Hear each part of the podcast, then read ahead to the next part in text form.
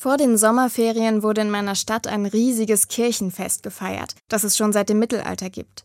Die Aachener Heiligtumsfahrt. Ich bin neu in Aachen und war erstmal skeptisch. Denn bei der Heiligtumsfahrt geht es um Reliquien, und mit Reliquien konnte ich bis dahin nur wenig anfangen.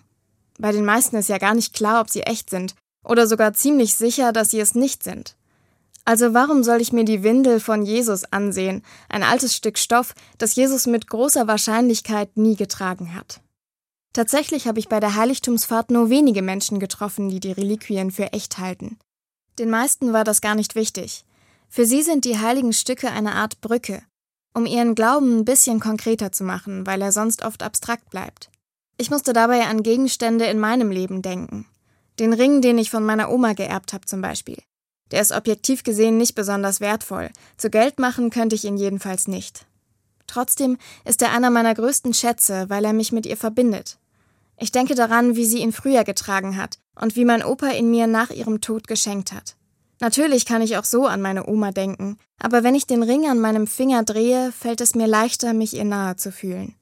Auch er ist eine Brücke.